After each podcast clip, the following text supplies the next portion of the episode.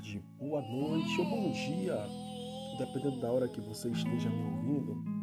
Eu sou Jefferson Bidu, sou solteropolitano, morador de Salvador, na Bahia, tenho 32 anos. Sou casado com Dona Priscila Borges Santos de Oliveira e sou pai de Pedro. Pedro tem 4 anos de idade e Pedro é uma pessoa no TEA, ou na melhor forma de falar, Pedro é autista por conta dele eu resolvi criar podcasts é, que possa estar informando o dia a dia de uma maneira natural, de uma maneira bem simples, mas com muita responsabilidade para todos aqueles que desconhecem ou que conhecem pouco sobre o TEA, o transtorno do espectro autista.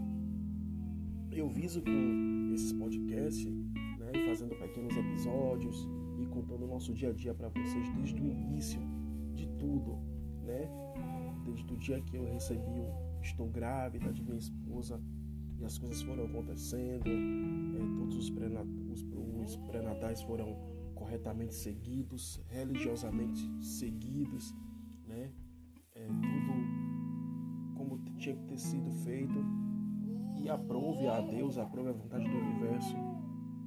Temos um presentinho no transtorno do espectro autista mas digo a vocês desde o início que não é fácil, né? Nós vivemos um, um, período que todos os pais vivem, né? Que é um, um período de luto, logo a você saber, né? porque o, o, o, menos mal pra gente foi que a gente, tá, a gente foi se preparando emocionalmente quando começamos a ver os primeiros sinais, os flaps, as brincadeiras que mudaram após um ano e meio.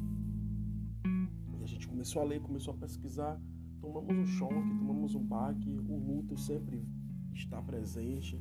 Muitas vezes a gente olha uma criança neurotípica e compara com o nosso filho neuroatípico e vem muitos questionamentos, vem muitas dores, tristezas, mas logo nós respiramos tomando fôlego e assumimos a nossa missão, porque realmente é uma missão.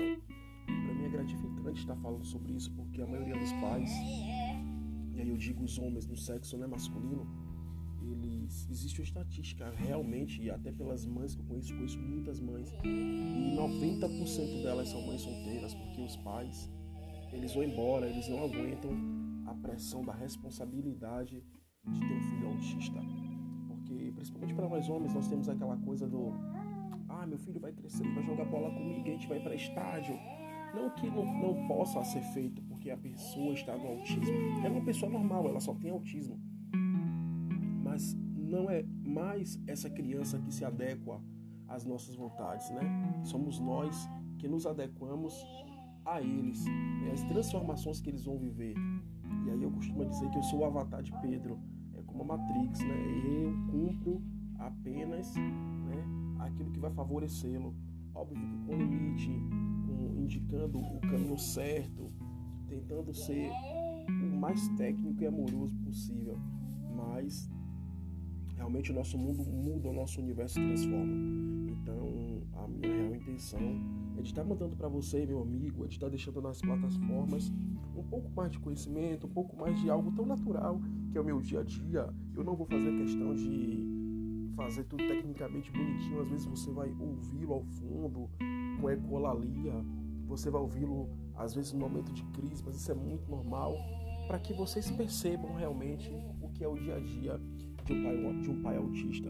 Então, se eu quero encerrar esse primeiro episódio, que é mais um teste, pois eu estou me adaptando a essa plataforma, a essa nova maneira de informação. Então, forte abraço e segue aí, escuta, compartilha, convida seus amigos para que nós possamos sim falar de autismo, para que nós possamos combater o preconceito e com, combater o, o capacitismo, né? E a melhor forma de combater tudo isso é exatamente falando sobre autismo. Um forte abraço no seu coração.